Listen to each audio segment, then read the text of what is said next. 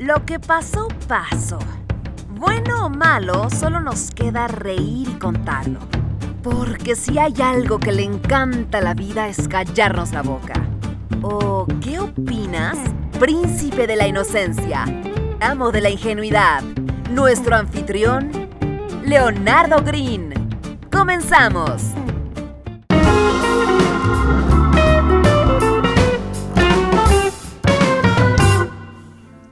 El mejor negocio del mundo. Suena un título extremadamente pretencioso, pero quiero decirles que, bueno, ya llevo más o menos una década y no lo digo con orgullo, lo digo con vergüenza. Uno, porque me estoy poniendo viejo y dos, porque hace apenas un par de meses me cayó el 20 y sentí que era más un tema de responsabilidad social compartir este conocimiento porque me ha tocado trabajar en la industria de la pornografía, por loco que suene, el entretenimiento para adultos, las bienes raíces, el área de comercio y restaurantes.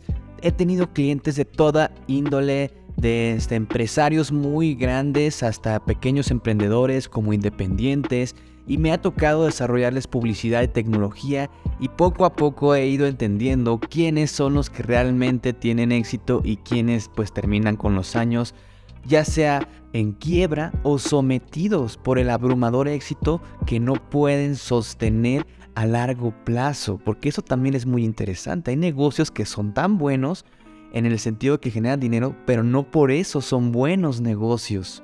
Y es que hay una frase que recuerdo que escuché de joven que me hizo mucho ruido y sobre todo me molestó bastante porque en ese momento no tenía ni la claridad ni la madurez para aceptar su veracidad. Que trabajen los pobres. Suena súper despectivo, ¿verdad? Y no te sientas ofendido. Yo también estoy en este momento dentro de ese rango con el que esta frase es súper agresiva, pero te voy a decir algo, es completamente cierta. Completamente cierta. Y con esto no me refiero a que tengas que ser asquerosamente rico para no tener que trabajar, sino a que realmente tienes que poner negocios que no te pongan a trabajar a ti.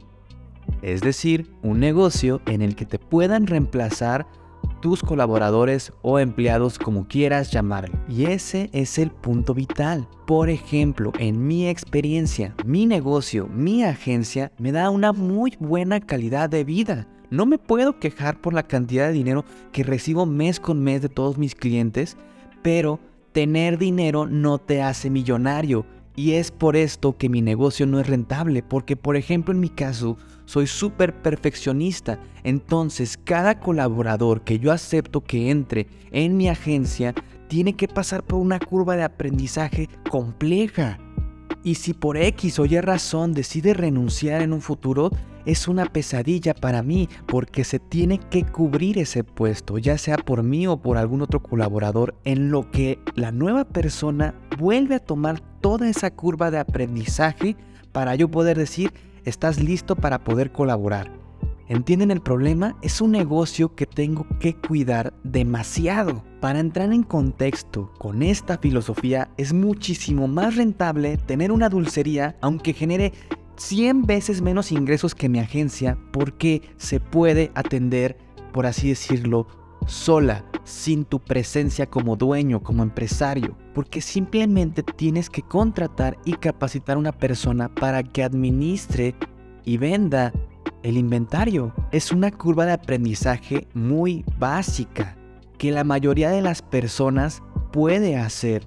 Y ese es el punto. Entre más simple es la actividad a realizar, más sencillo va a ser contratar a alguien para que realice dicha actividad. Y es ahí donde radica el principio de la riqueza, porque empecé a notar que tenía clientes que a las 11 de la mañana no estaban haciendo nada, pero sí estaban ganando dinero. Mucho o poco no importa, lo que importa es que no están haciendo nada y están ganando dinero. Porque hay que entender una cosa, el tiempo, lo quieras o no, se te está gastando. No puedes decidir ponerle pausa a 20 minutos y usarlos más tarde, no. Los uses bien o mal, los uses trabajando o descansando, de igual manera al tiempo le vale madre, se va a gastar. Y el hecho de que estés generando dinero sin trabajar te convierte en el dueño de tu tiempo.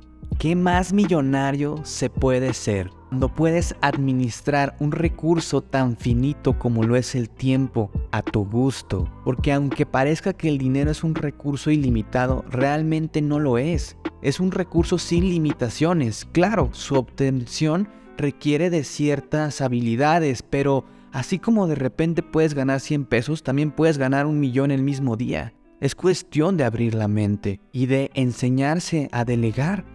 A veces, la suma de muchos pequeños negocios es mejor que una empresa gigante y esclavizante. Y estoy seguro que después de haber escuchado todo este podcast ya tienes algunas ideas en mente, pero en el caso de que te sigas preguntando entonces qué negocio me conviene poner, simplemente pregúntate, ¿quién de tus amigos, quién de tus conocidos a las 11 de la mañana no tiene absolutamente nada que hacer. Y luego ve qué negocio tiene. No te estoy diciendo que vayas y te lo pirates, pero seguramente puedes buscar una variante o una alternativa similar o te puede llevar a esa idea que necesitas para emprender. Pero sí, negocios simples, negocios en los que no seas indispensable, son los mejores negocios porque te permiten ser dueño de lo más importante y preciado en esta vida que es tu tiempo.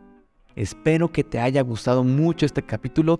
Disculpen si me retrasé dos semanas, estaba trabajando, era de momento pobre. Espero en un futuro y espero en el siguiente capítulo ya no serlo. Cuídense mucho y hasta la próxima.